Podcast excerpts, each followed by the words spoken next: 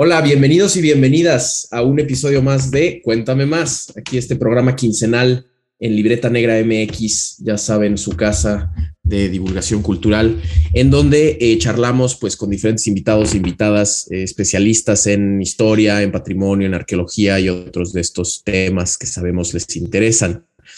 Eh, les invitamos, si aún no lo hacen, a que nos sigan en nuestras redes sociales y también nos pueden apoyar eh, en Coffee y PayPal para que pues sigamos produciendo estos contenidos para ustedes. Yo soy el, su anfitrión, Daniel Salinas Córdoba, y hoy tenemos un gran invitado. Nos acompaña el doctor Juan José Ponce Vázquez. Él es profesor asociado en el Departamento de Historia de la Universidad de Alabama, en Estados Unidos. Eh, y Juan José es experto en historia colonial del Caribe hispano. Eh, y de hecho, hace no mucho publicó un libro al respecto y pues hoy nos va a contar sobre este, las investigaciones que ha hecho en estos temas. Bienvenido, Juan José, un gusto tenerte con nosotros. Hola, Daniel, muchas gracias por la invitación. Te lo agradezco mucho. No, pues el gusto es nuestro realmente de, tenerte con nosotros y que nos compartas, pues sí, un poco de, tu trabajo y tus investigaciones. Em, vamos a empezar un poco por uh, si nos puedes contar un poco cómo es que te involucraste con estos temas de la historia, colonial del Caribe hispano. ¿Cuál ha sido tu, camino? Eh, ¿Cómo decidiste estudiar historia? ¿Cómo acabaste enfocándote en esto? Y pues, ¿qué, has recorrido para estar en donde estás ahora? Pues esto empezó, empezó cuando yo todavía estaba en la, en la universidad, ¿no? Haciendo la licenciatura, ¿no? Yo hice la licenciatura en, en Sevilla, yo soy, yo soy español, yo soy de Sevilla. Y yo hice mi licenciatura de historia en la Universidad de Sevilla y estando allí, um, en mi, creo que fuera mi segundo año que se quise afuera, eh, conseguí una beca, una, hay una, um, una organización sin ánimo de lucro en Estados Unidos que se llama Earthwatch, que hacen estudios, digamos, uh, medioambientales, sociales, ciencias naturales, ciencias sociales, y me dieron una beca para participar en una, en una, en una excavación arqueológica en, en Nevis, en las Antillas Menores, ¿no? Ah, buenísimo. Y, yo tenía, yo era un pipiolo, como decimos en mi, en mi tierra, un squinkle, ¿no? Como decís ustedes, ¿no?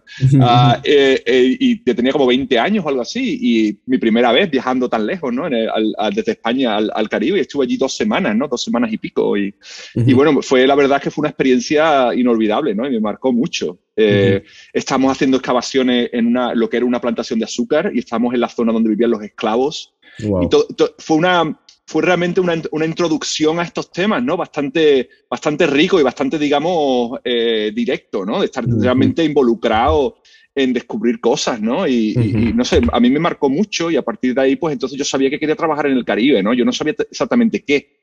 Pero, pero bueno, e, el Caribe me tiraba mucho y después ya fue, ya durante, durante el doctorado, ya pensando sobre qué temas, ¿no? Eh, yo sabía que era, ya era una cuestión de aterrizar en un sitio, ¿no? Realmente, que yo quisiera trabajar más y, y, bueno, Cuba está muy trillado. la, la, historiografía, la historiografía americana tiene una fascinación por Cuba siempre y, uno, empieza, uno cuando empieza a leer un poco te empiezas a dar cuenta de que, de que hay otros sitios que no están tan conocidos, ¿no? Que la gente no estudia tanto, ¿no? Eh, y la española es uno de ellos, ¿no? Eh, lo que es hoy República Dominicana y Haití en este periodo tan temprano eh, sabemos realmente bastante poco del siglo XVII. El siglo XVII hay un gran vacío, ¿no? Eh, y no solamente en española, también lo hay en, Puerto Rico, por ejemplo, ¿no? Eh, hay, hay, lo cual es incluso más, es más pasmoso, yo creo, ¿no? Porque la relación que existe tan fuerte entre Puerto Rico y Estados Unidos, pero que, se haya, que la Academia Americana haya dejado tanto de lado ¿no? estos temas, ¿no? Pero, pero bueno, yo al final me decidí por lanzarme por la española como un sitio de más tan, tan tan importante, ¿no? Desde el punto de vista de la historia colonial española, ¿no? Es, el, digamos, la primera colonia, ¿no? Es el, lugar realmente que, que, articuló los primeros pasos, digamos, en el, en el mundo colonial español durante al, por lo menos los primeros 30 años, ¿no? De, de, presencia en, en, el continente, ¿no? Entonces, era muy interesante saber qué había pasado después de, ese primer, de esta primera fase, ¿no? Y eso a mí me intrigaba mucho y, y por ahí me lancé. Y tú, tu doctorado lo hiciste ya en Estados Unidos, ¿no? Si bien tengo entendido. Okay. Sí, yo hice mi doctorado en la Universidad de Pensilvania. Yo eh, acabé mi licenciatura en, la Universidad de Sevilla y allí conseguí una beca para estudiar un año, eh, hacer estudios de posgrado que le llaman allí, en, eh, o estudios graduados en, Estados Unidos. Y me mandaron a la Universidad de Pensilvania y una vez que estuve allí, pues Eh, bueno, yo estuve, estaba fascinado, estuve absolutamente fascinado por las diferencias tan enormemente brutales que hay entre lo que es el mundo académico español y el mundo académico americano, ¿no? Tú, estás familiarizado también con esto, es, una cosa, es una cosa salvaje, ¿no? El, salto tan, tan enorme, ¿no? Y fue muy duro, fue muy duro, pero, pero decidí quedarme porque es que tan duro como era, me estaba realmente abriendo los ojos a una manera de pensar que yo no, no era consciente, ¿no? Y, bueno, y, y, conseguí quedarme, conseguí que me aceptaran en el programa de doctorado allí y allí me quedé hasta que acabé. Buenísimo, buenísimo, buenísimo. Y ahora ya adentrándonos un poquito en los temas eh, de los que vamos a hablar hoy, establezcamos un poco puntos básicos, digamos, ¿no? ¿Cuál era el panorama del Caribe y el mundo atlántico en el, en el siglo XVII, que es donde te has especializado, ¿no? Y cómo se concebía el, contrabandeo, ¿no? Que también es este otro tema muy de, tu libro, del que nos hablaremos un poquito más adelante, pero que... ¿Qué es, el, ¿Qué es el contrabandeo en el siglo XVII del Caribe español? ¿En qué se diferencia de la piratería, por ejemplo? ¿no? Como ya la época de oro fue poquito después, fue más o menos empezó la segunda mitad del, del 17. Entonces, no sé si nos puedes como dar este, esta base para nuestros escuchas que podamos entender. Sí, el, siglo XVII ah, yo creo que es, realmente en, en, general en los estudios, digamos, de, de de Latinoamérica es quizá el siglo más olvidado en general. es, como eh, la gente, eh, los historiadores, los especialistas se han enfocado muchísimo en lo que es el siglo XVI, como el gran, el, momento, digamos, originador de, todo lo que es en la colonia, ¿no? Y el XVIII también es fascinante de por sí mismo, porque por las reformas borbónicas, por todo lo que esto trae, la transformación de la sociedad tan, tan profunda que pasan durante el siglo XVIII. Pero el XVII es realmente, ha caído un poco como en, en, en, saco roto, ¿no? Nadie, nadie realmente, o muy poca gente realmente se ha lanzado a investigar el 17, en el que por mucho tiempo la gente pensó que no pasaba nada, ¿no? En el 17 no pasa nada, ¿no?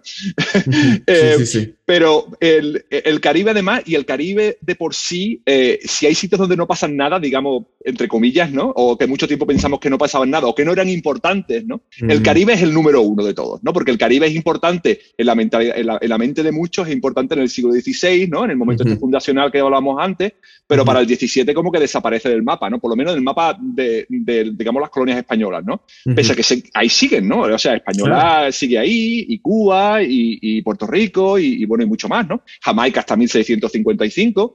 Entonces, eh, eh, el, realmente el 17 es el momento, digamos, es un momento crucial en el, en el Caribe, ¿no? Y, todo lo que pasa en el Caribe es importante para México. Y eso la, la, corona lo sabe muy bien porque es realmente es el, el, nexo de unión, digamos, entre los dos, entre los dos lados, ¿no? Entre lo que es la, la, península y lo que es eh, Veracruz, ¿no? O lo que es el, centro del imperio. Lo que pasa en el Caribe es absolutamente fundamental para la corona, ¿no? Eh, pues el, el, Caribe realmente durante el siglo XVII es lo que el, el historiador y, presidente de la República Dominicana, Juan Bosch, llamó ya en, los años 60 una frontera imperial, ¿no? Mm. Y eso sigue siendo cierto y, la verdad es que este señor lo clavó, ¿no? Eh, es un lugar realmente en el que, eh, digamos, diferentes proyectos imperiales están, digamos, eh, chocando uno con el otro, ¿no?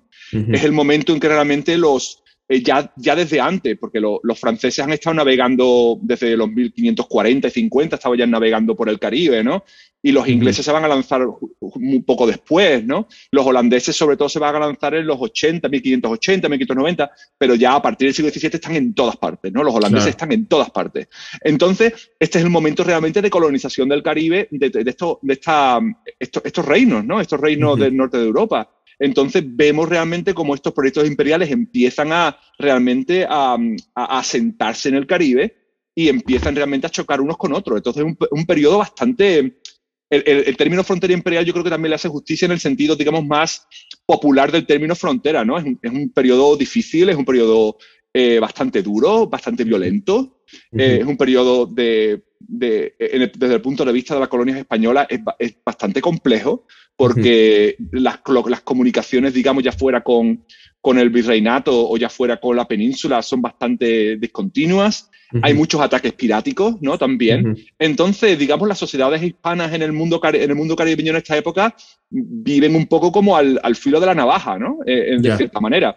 Y pese a llevarle, por supuesto, mucha ventaja a lo que son los ingleses, franceses y holandeses en la región, ¿no? Porque están profundamente sentados ya. Esta, esta para en el momento que, está, que estos, digamos, advenedizos llegan ¿no? al Caribe, eh, los españoles o los, digamos, la, los descendientes de los españoles llevan allí ya numerosas generaciones, tres, cuatro, cinco generaciones, ¿no? Entonces están enormemente asentados, pero, pero presenta un, un reto considerable, ¿no? A, su capacidad realmente de, de, realizar, digamos, sus proyectos vitales, ¿no? Desde todo punto de vista, ¿no? Y entonces el, contrabando se presenta como una alternativa peligrosa en, algunos casos, pero necesaria y bastante lucrativa, ¿no? Eh, entonces, y, bueno, esto ya en, el libro yo hablo como realmente esto empieza en el siglo XVI, pero en el XVII realmente es el que toma bastante, bastante importancia. Entonces, el, el Caribe en el XVII es este sitio tan, tan, tan complejo y tan, digamos, en, en, movimiento. Es un, lugar, es, un, es, un, es un, siglo que está en constante movimiento y en constante transformación. Eh, con respecto al contrabando, el contrabando se va a convertir, digamos, en el, en la, en el digamos, en la en el principal vía, digamos, de, para, para, estas personas que viven en el Caribe, para estas, estos grupos, estas comunidades, realmente darle salida a los productos que de otras maneras no podrían vender en, mercados externos, ¿no? Ah, porque los barcos, los barcos españoles no llegan al Caribe y los que llegan muchos, muchos los atacan. Entonces, eh, en las comunicaciones, digamos, formales del Caribe hispano excepto Habana, que Habana por supuesto no tiene ningún problema, ah, pero eh, eh, el resto, el resto está muy, se queda un poco abandonado, ¿no? Entonces el contrabando cubre un poco esta necesidad, ¿no? Sigue siendo peligroso porque eh, lleva razón, los piratas, digamos, el, el, digamos, el, la época dorada de, de, la piratería es realmente empieza también en esta época y, viene dado precisamente por la, esta situación tan, tan inestable que se da en el Caribe, el poco control que tienen realmente todas estas potencias imperiales para controlar el territorio, ¿no? Entonces, esto, este, digamos, este, esta piratería va, a aprovecharse realmente de este vacío de poder para, para, para lucrarse, ¿no? Eh, la diferencia fundamental del contrabando con la piratería es que normalmente el contrabando es un intercambio pacífico de, de productos, ¿no? Ah, mientras que la piratería siempre lleva un, siempre tiene un elemento violento, ¿no? Y de coerción de, de, de uno de, las partes, ¿no? Pero lo, interesante todo en esta época es que, eh, sobre todo la época inmediatamente anterior a, la época dorada de la piratería, ¿no? Desde 1560, 70 hasta primeras décadas de, de, los 17, es que el pirata y el mercader son como, son como roles que, que, digamos que pueden que puede uno adoptar dependiendo del momento. Sí, son bastante fluidos, ¿no? Depende del momento en el que estés, ¿no? Depende de la situación, depende de, de, de, cómo, como del poder que tengas realmente para establecer tu control sobre una situación. Y vemos como muchos mercaderes pueden ser piratas en algún momento y piratas pueden ser mercaderes dependiendo de, lo que les convenga en el momento. Eh, eso más tarde, hay, historiadores que hablan que ya más tarde esto va a ser más difícil. Los mercaderes van a ser mercaderes y los piratas van a ser piratas. Pero en esta época todavía sigue siendo, ah, incluso esto es fluido, ¿no? esto, esto esta, digamos, estas chaquetas o estos sombreros que se ponen, ¿no? A esta, esta, gente, ¿no? Sí, sí, sí, sí, ok.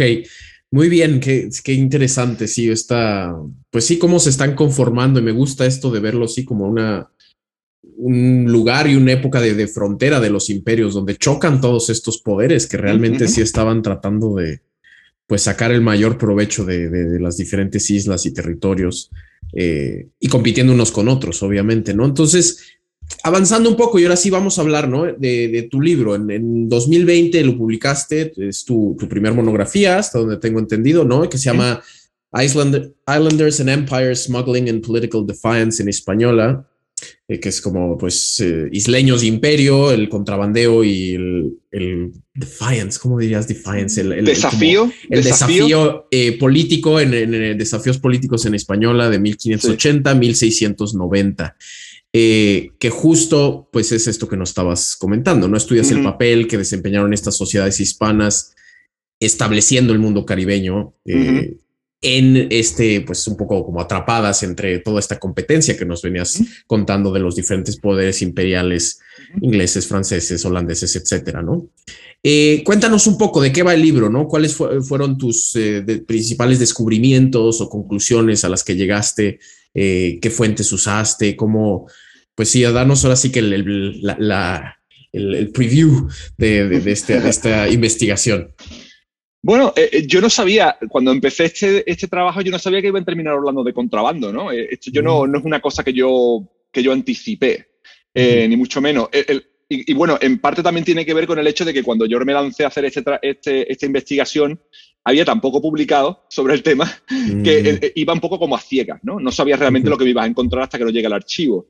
Entonces, al final el contrabando se, mm, eh, básicamente a, base de, de, leer estos documentos te das cuenta de que realmente el contrabando es, elemento, es el elemento articulador de, digamos, de las sociedades coloniales caribeñas, ¿no? Realmente es un elemento fundamental para explicar un poco las diferencias sociales, diferencias, digamos, de poder político.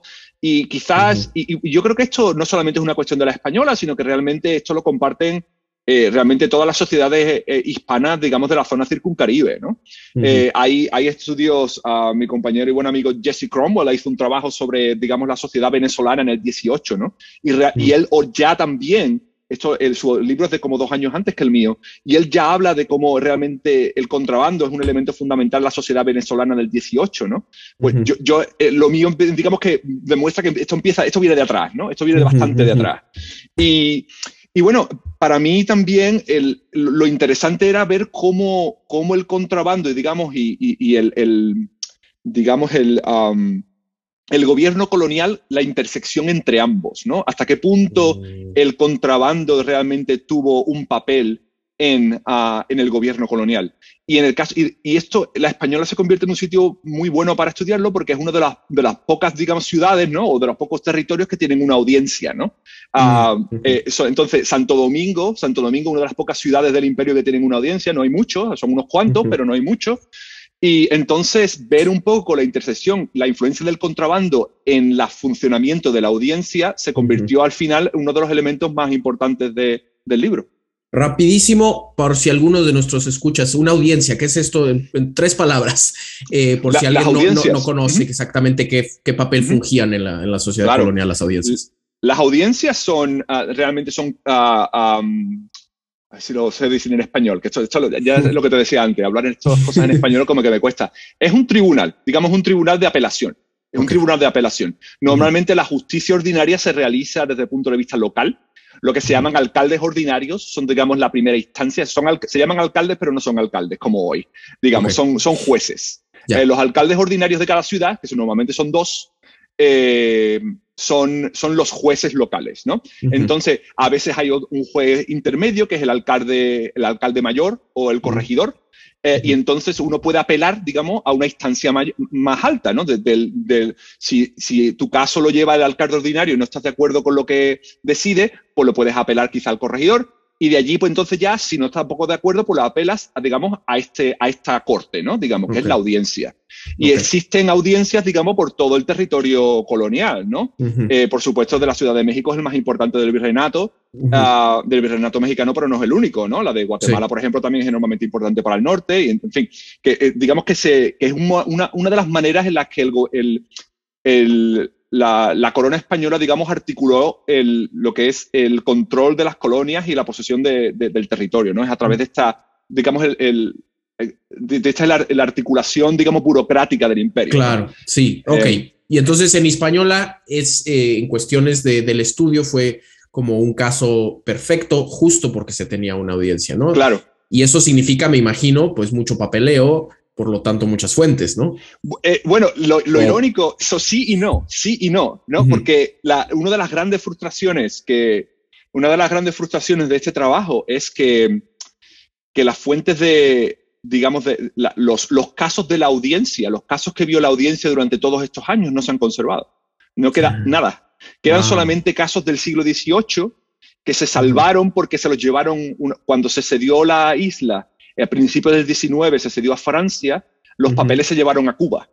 Entonces, papeles del 18 se conservaron porque se llevaron a Cuba, pero, pero del 16 y del 17 no se conserva nada. Lo único que se conserva son los casos que la audiencia, que se apelaron de la audiencia al Consejo de Indias, que el Consejo de Indias, digamos, es el, digamos, es el órgano ah, cercano al rey que gobierna las colonias americanas, ¿no? Entonces, todos los casos que se apelaron a España acabaron en archivos españoles y por tanto esos son los que yo pude encontrar, ¿no?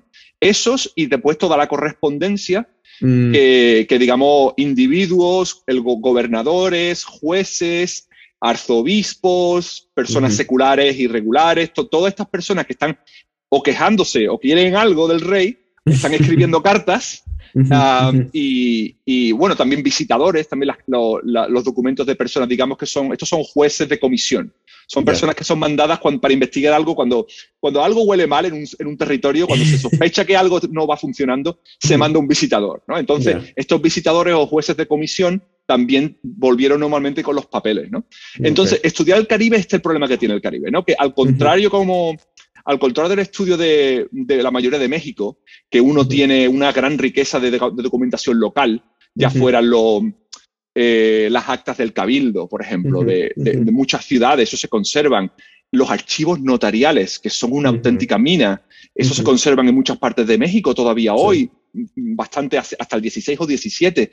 De eso no queda en Santo Domingo nada, absolutamente nada. Entonces, el, intentar entender la sociedad española en el Caribe es un proceso realmente de, intentar, es un puzzle, es un, enorme puzzle donde faltan muchas piezas y, es, un es, un intento realmente que seguramente se puede hacer, de hecho, en España. Eh, mayormente hay que hacerlo en archivos españoles, porque no hay otra manera de hacerlo. Entonces, realmente para mí fue el contrabando y, digamos, la política imperial fue las dos cosas que, digamos, son los dos, los dos eh, elementos más importantes del estudio. Y te das cuenta, en el libro, lo que me di cuenta es que realmente, la, digamos, las élites locales y los grupos locales de poder tuvieron una gran influencia en la audiencia, en cómo la audiencia gobernaba todo el territorio de la audiencia, que va más allá de la española, mm. y, y, que hicieron usar su influencia para, para, digamos, aprovecharse y conseguir sus propios fines políticos y económicos. ¿no? Eh, entonces, y digamos que van a tener una enorme influencia en cómo la, digamos, la zona caribe es gobernada desde la audiencia. ¿no? Eh, entonces, eso, es, eso fue para mí lo más importante. ¿no? La, otra cosa que la que me di cuenta estudiando Santo Domingo es que normalmente y en esto yo creo que los profesores también tenemos algo la culpa, ¿no? Cuando, cuando explicamos la historia colonial, a, estudiantes, hacemos tanto énfasis normalmente en México y en Perú. ¿no? En todo es en México, en Perú, en México, Perú. Y estudiando Santo Domingo uno te das cuenta de que es realmente el imperio, el imperio, digamos, eh, o, digamos la mayor parte del imperio se parece poco a México y Perú, sobre todo a Ciudad de México y a Lima, ¿no? Se parece muy poco. Eh, el, la mayoría del imperio se parece más a Santo Domingo, son zonas más aisladas. Son zonas donde realmente las élites locales tienen un enorme poder, donde las comunicaciones no son tan buenas como podrían ser, donde el poder del rey está bastante coaccionado realmente por circunstancias miles, ¿no? Entonces, eh, si uno piensa realmente en el imperio, por ejemplo, si ponemos un ejemplo mexicano, eh, el, el, mundo colonial se parece mucho más a Campeche que se parece a Ciudad de México. ¿no? Eh, y, así, pues, hay millones de ejemplos, ¿no? Río de la Plata, ¿no? O lo que es la costa hondureña o la costa de, Venezuela, ¿no? O muchas regiones del interior incluso, pese a no estar cerca del, del, océano, son zonas bastante más aisladas, ¿no?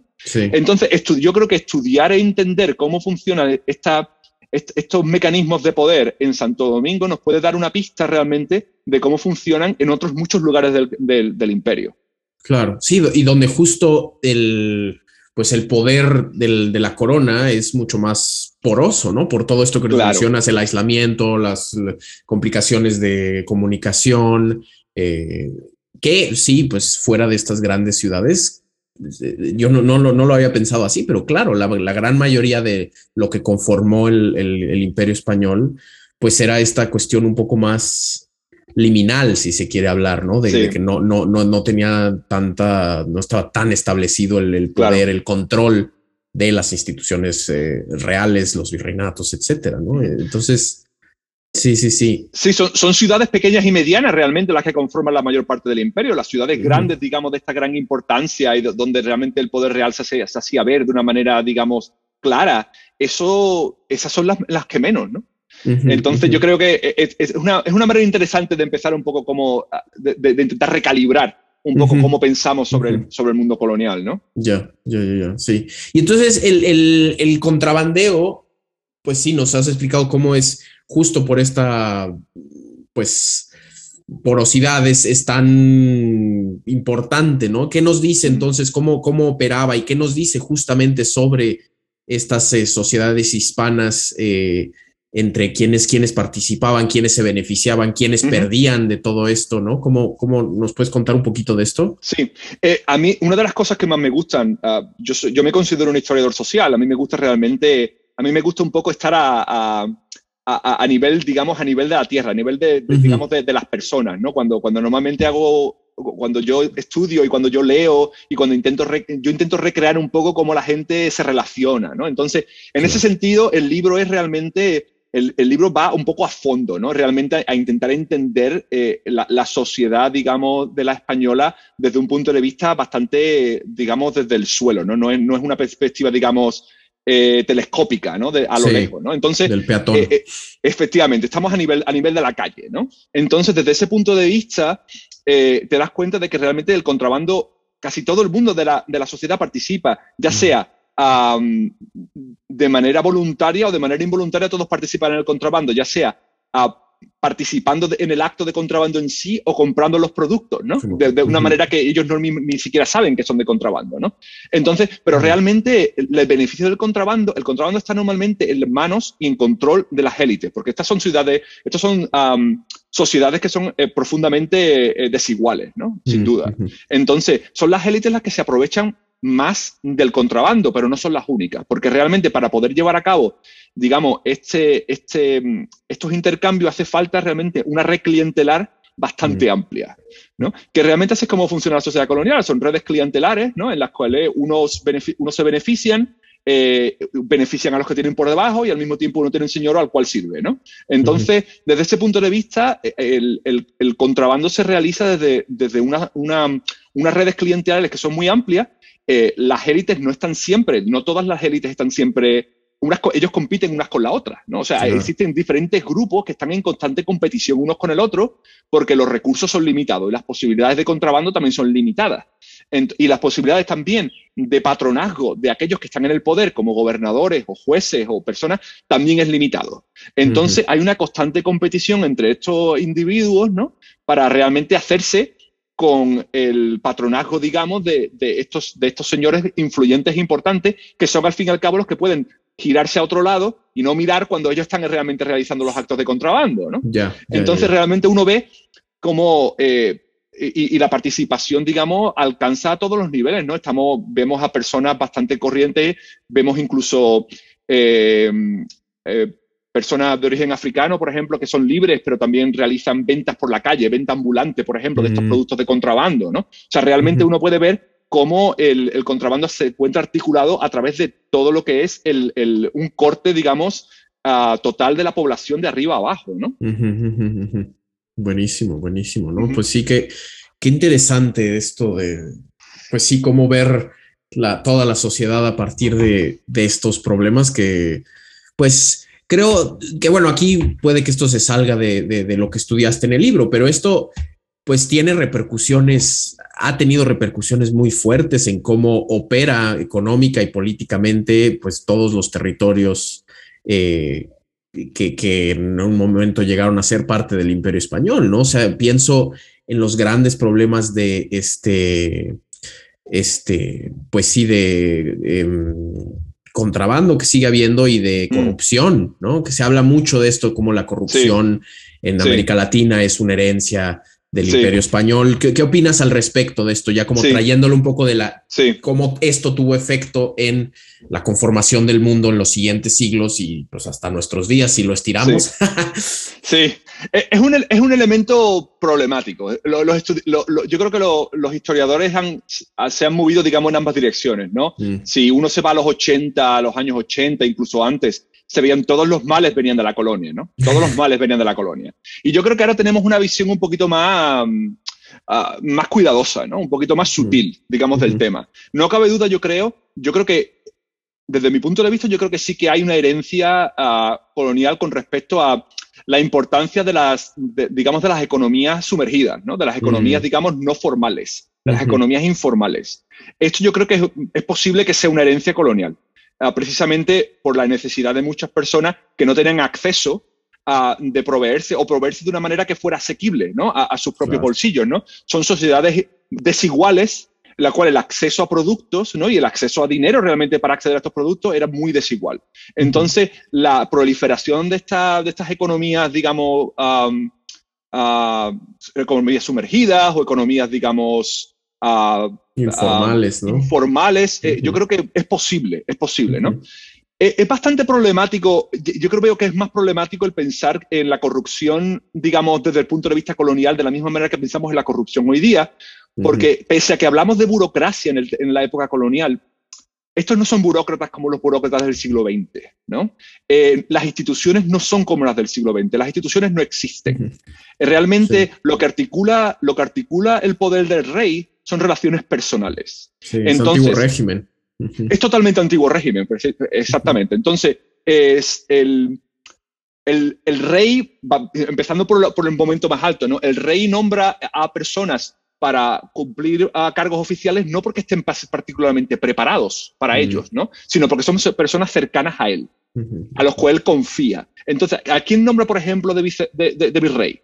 Los virreyes son personas que son muy cercanas a la persona del rey, ¿no? Entonces los nombra precisamente porque son amigos suyos. y, eso básicamente articula la, sociedad colonial de arriba a abajo. El virrey al mismo tiempo va a nombrar a quién nombra los cargos de, alcalde mayores, corregidores cuando llega a México. Pues va a nombrar a todas las personas que dependen de él, a todos sus clientes, ¿no? Y el cliente que tiene, cuando le nombran alcalde, alcalde mayor, pues él va a nombrar a otro por debajo suya. Y estas son las instituciones del, del antiguo régimen, son relaciones personales que van desde el rey hasta la persona, digamos, más baja, ¿no? Eh, en esta, en esta, en esta mm, escala social. Entonces, eso no es, no, esa no es las instituciones burocráticas que tenemos hoy día, donde las personas, al menos en teoría, eh, tienen una educación, ah, normalmente a lo mejor tienen que optar por un cargo público, tienen que hacer un examen, eh, y realmente las personas en sí son intercambiables, porque las instituciones, digamos que van más allá de las personas. uno puede cambiar digamos, nosotros nos hemos convertido como en piezas que podemos ser reemplazadas, pero la institución permanece.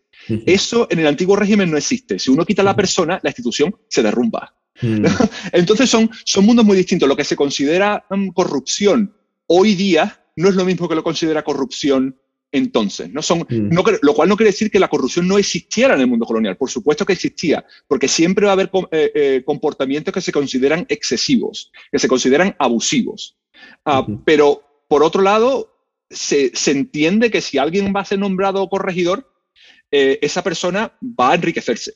Mm. Y es normal que se enriquezca, porque al final y al cabo es una sociedad colonial, es una sociedad que está, está construida en la desigualdad. ¿no? Mm. Entonces, desde ese punto de vista, el, alcalde mayor se va a beneficiar y eso no, no es escandaloso para nadie. Es escandaloso si se pasa de la raya. Si se pasa demasiado y las, las, quejas se convierten en algo, en algo, digamos, que puede llevar al, digamos, a, al desequilibrio social, puede llevar a, revueltas. Eso es un problema. Eso es un problema para la corona. Y esas personas sí van que van a ser juzgadas y van a ser eh, retiradas de su cargo. Pero, pero el resto, beneficiarse de su cargo es algo totalmente aceptado.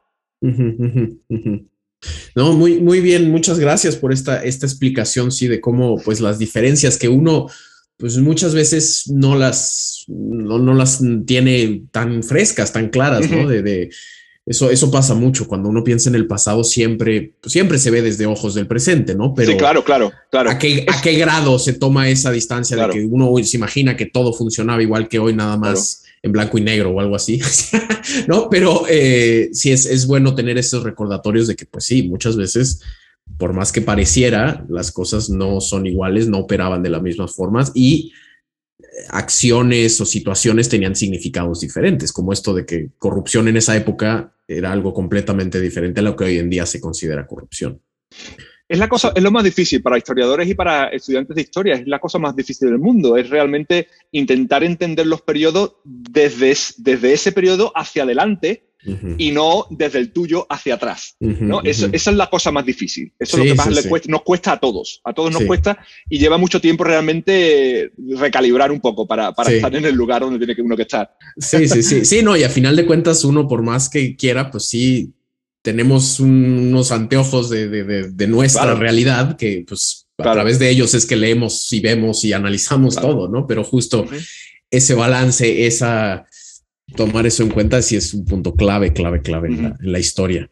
Eh, buenísimo. Pues eh, aquí me gustaría retomar un poquito lo que mencionabas al, principio de esta cuando tú ya empezaste con el doctorado, que te fuiste a Estados Unidos eh, y ahora que pues has hecho toda tu carrera en la academia eh, pues anglosajona, en, eh, estadounidense, ¿cuáles han sido como los mayores retos que has encontrado en, tus labores? ¿no? ¿Qué, nos puedes contar un poco de tu experiencia esto navegando la, academia anglosajona, tú como pues español, hispanohablante, con una formación a nivel licenciatura de, España?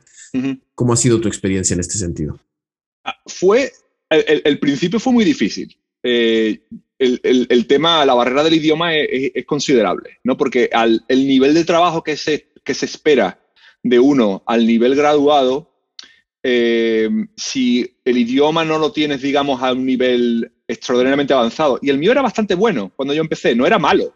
Lo que pasa es que yo nunca realmente, el, aquí vuelvo de nuevo al, salto tan enorme que existe entre el mundo académico, y, digamos, español y el mundo académico americano.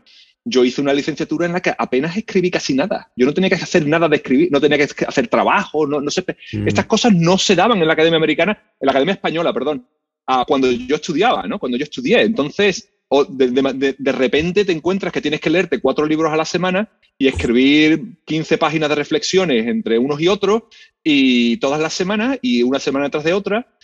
Y, eso, fue, eso fue bastante duro, ¿no? Y yo no, yo no puedo decir, yo sé que tengo compañeros que, que siempre miran hacia atrás y dicen, hola, el, el tiempo del, eh, cuando yo era estudiante graduado, ¿no? Esos momentos, qué bien, qué bien lo pasé. Yo no lo pasé bien. Yo, fue bastante horroroso, yo, yo lo pasé bastante mal. y, y, la verdad es que no sé ni cómo acabé, pero, pero conseguí acabar. Al, final, al final, yo que sé, aparte a, a, base de tesón, yo creo que, que y echarle muchas ganas y, y, bueno, al final pues sí conseguí acabar, ¿no? Pero fue bastante duro. Y después yo acabé en el año 2011, que van a ser ahora, Dios mío, estamos ya en el 2022, ya hace más de 10 años ya, parece que no, mm. pero... Eh, y yo acabé en el 2011, que vino pues justo después como sabes, del 2008, que fue la, gran crisis de 2008, que ya de por sí antes del 2008 el mundo académico y el mundo, digamos, de trabajos en, en, el mundo académico se venía viniendo abajo, estaba ya cada vez peor, cada año estaba peor. Pero a partir de 2008 dio un batacazo estructural increíble. Entonces, como que no había trabajo, ¿no? Casi que no los había. Entonces, yo cuando acabé el doctorado, yo tuve la suerte de encontrar un trabajo de digamos, de, un año de, de, lecture, que les llaman aquí, ¿no? Como instructor. Eh, en, en, Rutgers, Rutgers, uh, Rutgers, University, que es la Universidad de Nueva Jersey. Y eh, trabajé allí un año y al mismo tiempo que estaba trabajando allí dando clases, eh, estaba pues intentando, echando aplicaciones, ¿no? Solicitudes para, para encontrar trabajo y, y tuve la suerte, porque eso es otro de los, digamos, otro de los elementos, digamos, en mi carrera es que yo he tenido bastante suerte. Yo no, yo no me considero ni el más listo ni el más preparado, mm. pero, pero, pero he, trabajado muy duro, pero eso no, eso no garantiza nada. Como bien sabes, eso no es garantía de absolutamente nada. Eh, y ni siquiera el ser listo es garantía de nada hoy día tampoco. Entonces, yo tuve la, bastante la suerte de que cuando, cuando este trabajo conseguí otro, eh, de lo que llaman aquí Visiting Assistant Professor, que es profesor asistente visitante, ¿no? Que es, una, es algo también de bastante, de, nuevo cuño, digamos, ¿no? Que de los últimos 10, 15 años, que se ha puesto muy de moda, que básicamente en vez de ser un contrato de un año, pues un contrato de, de normalmente puede ser de un año, pero puede ser de más, ¿no? Entonces yo eh, estuve trabajando en St. Lawrence University, que es una pequeña universidad en el norte de Nueva York, en el norte del estado de Nueva York, en la parte muy, más rural de Nueva York. Y estuve allí trabajando tres años y fue un trabajo fabuloso. Lo, pasé muy bien, fue un sitio fabuloso para, para aprender cómo dar clase. Eh, son estas instituciones que hay en Estados Unidos que se llaman ah, colegios de arte eh, o escuelas de artes liberales, ¿no? College of Liberal Arts, ¿no?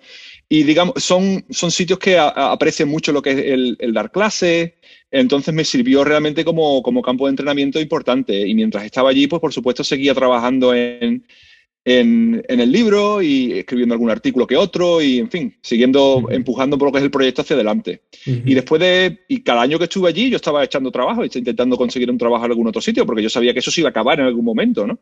Entonces, pues me llevó, me llevó varios años y al final, eh, pues conseguí este trabajo aquí en la Universidad de Alabama, después de tres años allí. Y me vine para acá, me parece que fue en 2015. En el 2015 vine, vine para acá y llevo aquí desde entonces. Y bueno, la verdad es que la Universidad de Alabama y el Departamento de Historia aquí es un sitio fabuloso para trabajar. Estoy muy contento con mis, con mis colegas y han sido, me han apoyado mucho. Y, y, bueno, y aquí es donde conseguí ya por fin, una vez que estaba aquí, conseguí darle el empujón final a, al libro. Y, y, bueno, y aquí ya, bueno, me encuentro ya bastante, bastante más establecido, ¿no? Ya sé que no tengo que irme a ningún otro sitio.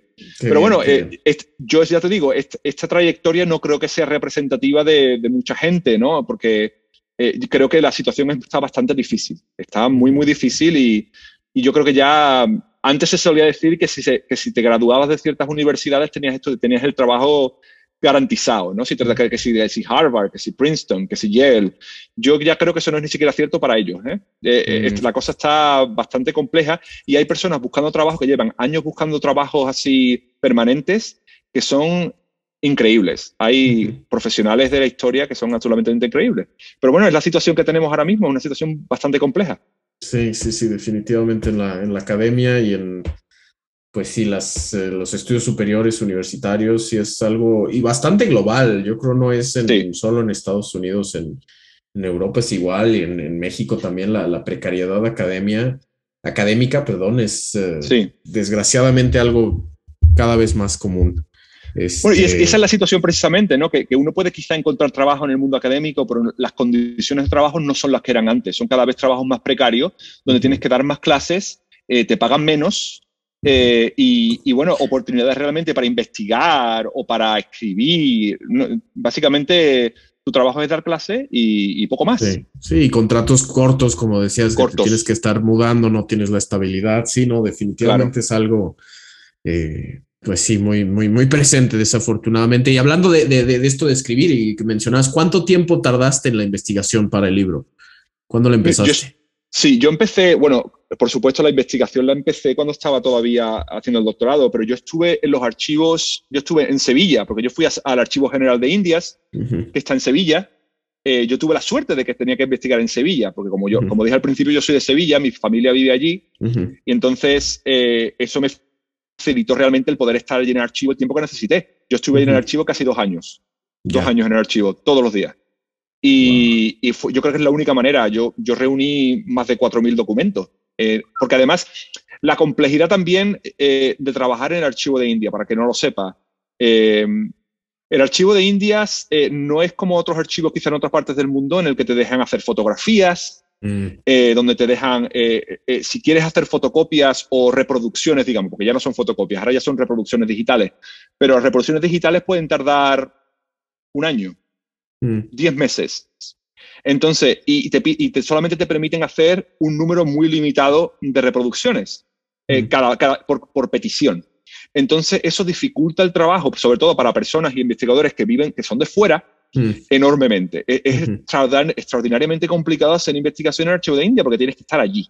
Tienes yeah. que estar allí, bueno, eh, un tiempo considerable y, y eso no está al alcance de todos. Es, es, caro uh -huh. vivir en Sevilla, bueno, viajar a Sevilla, vivir allí, cuando a lo mejor uno tiene vida en otro sitio, es enormemente caro. Sí. Entonces yo tuve la suerte de, de, poder hacer este trabajo viviendo allí, ¿no? Uh -huh. Y eso fue, eso fue la única razón por la que yo creo que pude hacerlo. Si no, habría sido imposible. Eh, pero bueno, sí, estuve dos años en el archivo de Indias y luego ya eh, estuve algo de más, estuve un par de semanas, estuve en Simancas también, el Archivo General de Simancas, uh -huh. que es otro, digamos, archivo histórico en, en, España bastante más, más importante incluso que el de Indias, mucho uh -huh. más importante que el de Indias, pero para estudios, digamos, coloniales, el de, el de Indias es el más importante. Uh -huh. eh, estuve un poco también en Simancas y poco más. Yo la verdad es que no he sido, no he sido de estos historiadores que han tenido o la oportunidad o no yo no tuve la oportunidad de realmente pasearme por archivos por media Europa, como uh -huh. hay gente que puede, ¿no? Hay gente que puede uh -huh. y porque quizás los proyectos son más, son más exitosos consiguiendo becas uh -huh. o están mejor eh, apoyados por sus instituciones, eh, que pueden ir a lo mejor a Londres y pueden ir a, a, o sea, pueden ir a muchos sitios y hacer investigaciones de muchos puntos de vista.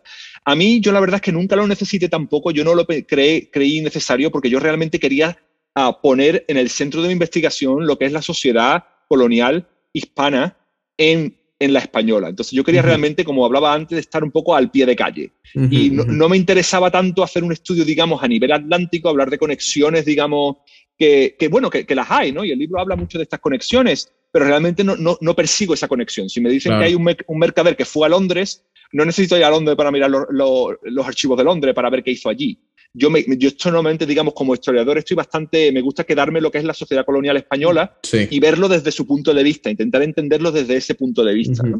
Y, así yo creo que no, no me hizo falta ir a otros sitios, ¿no? pero yo comprendo que para otros estudios sí que es necesario. Sí, sí, sí, claro. Y pasando un poco al, al futuro y ya para ir cerrando nuestra, nuestra charla, que ahorita ya, bueno, desde que se publicó tu libro hace, pues ya más de un año fue, ¿no? Sí. Eh, es curioso porque salió a finales del 2020, entonces ya pues hace ya un poquito más de un año, sí. Hace poco ya salió la, la versión en, en, pasta blanda, con lo cual ahora ya por fin está asequible, mm. que antes no lo estaba. Sí, pero hace como un año y unos meses. Sí. Ok. ¿Y ahora qué, qué, pues, qué proyectos hay en el horno? ¿Cómo, ¿Hay alguna traducción al español en el futuro?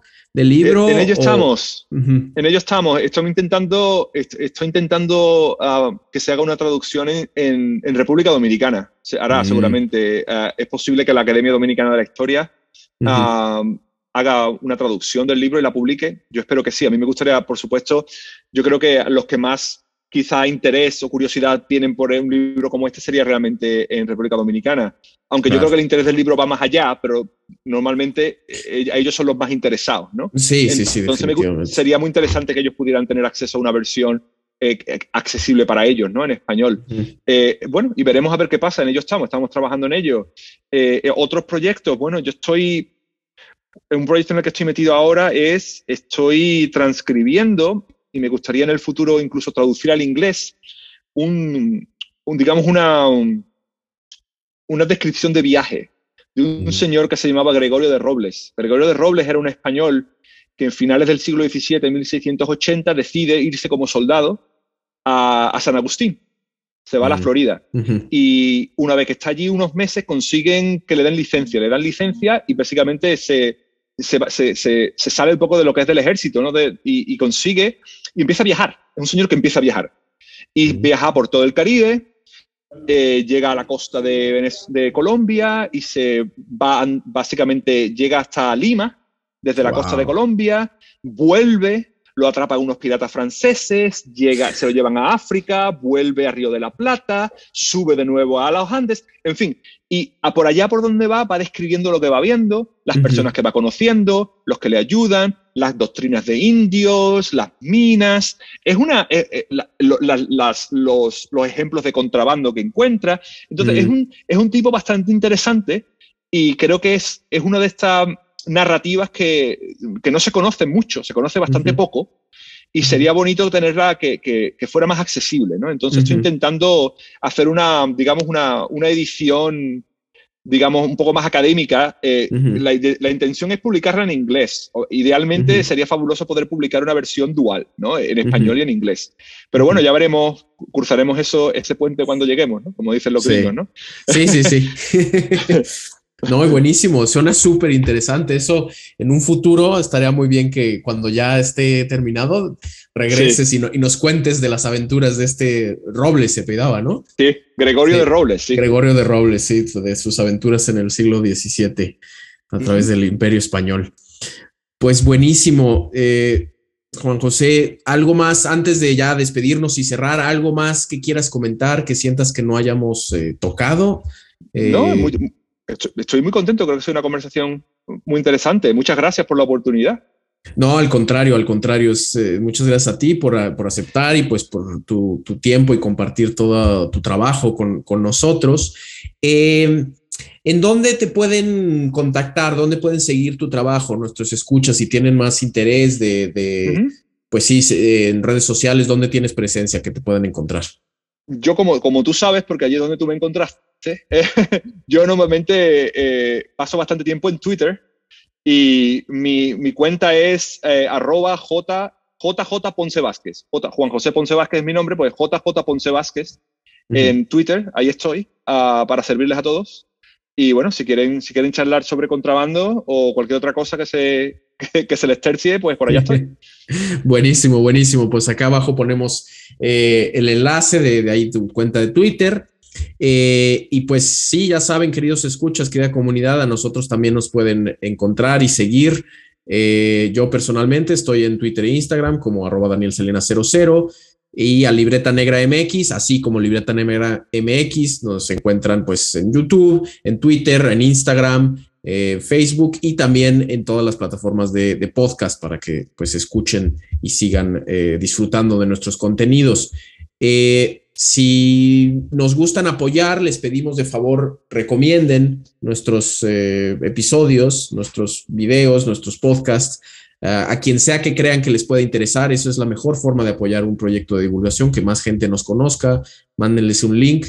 Y si quieren apoyarnos aún más, pueden también eh, pues invitarnos un café virtual eh, en Coffee o también recibimos donaciones a través de PayPal, ¿no? Esto es Libreta Negra MX, es un proyecto independiente que justo nos mantenemos a través de estos apoyos de ustedes, nuestros queridos escuchas.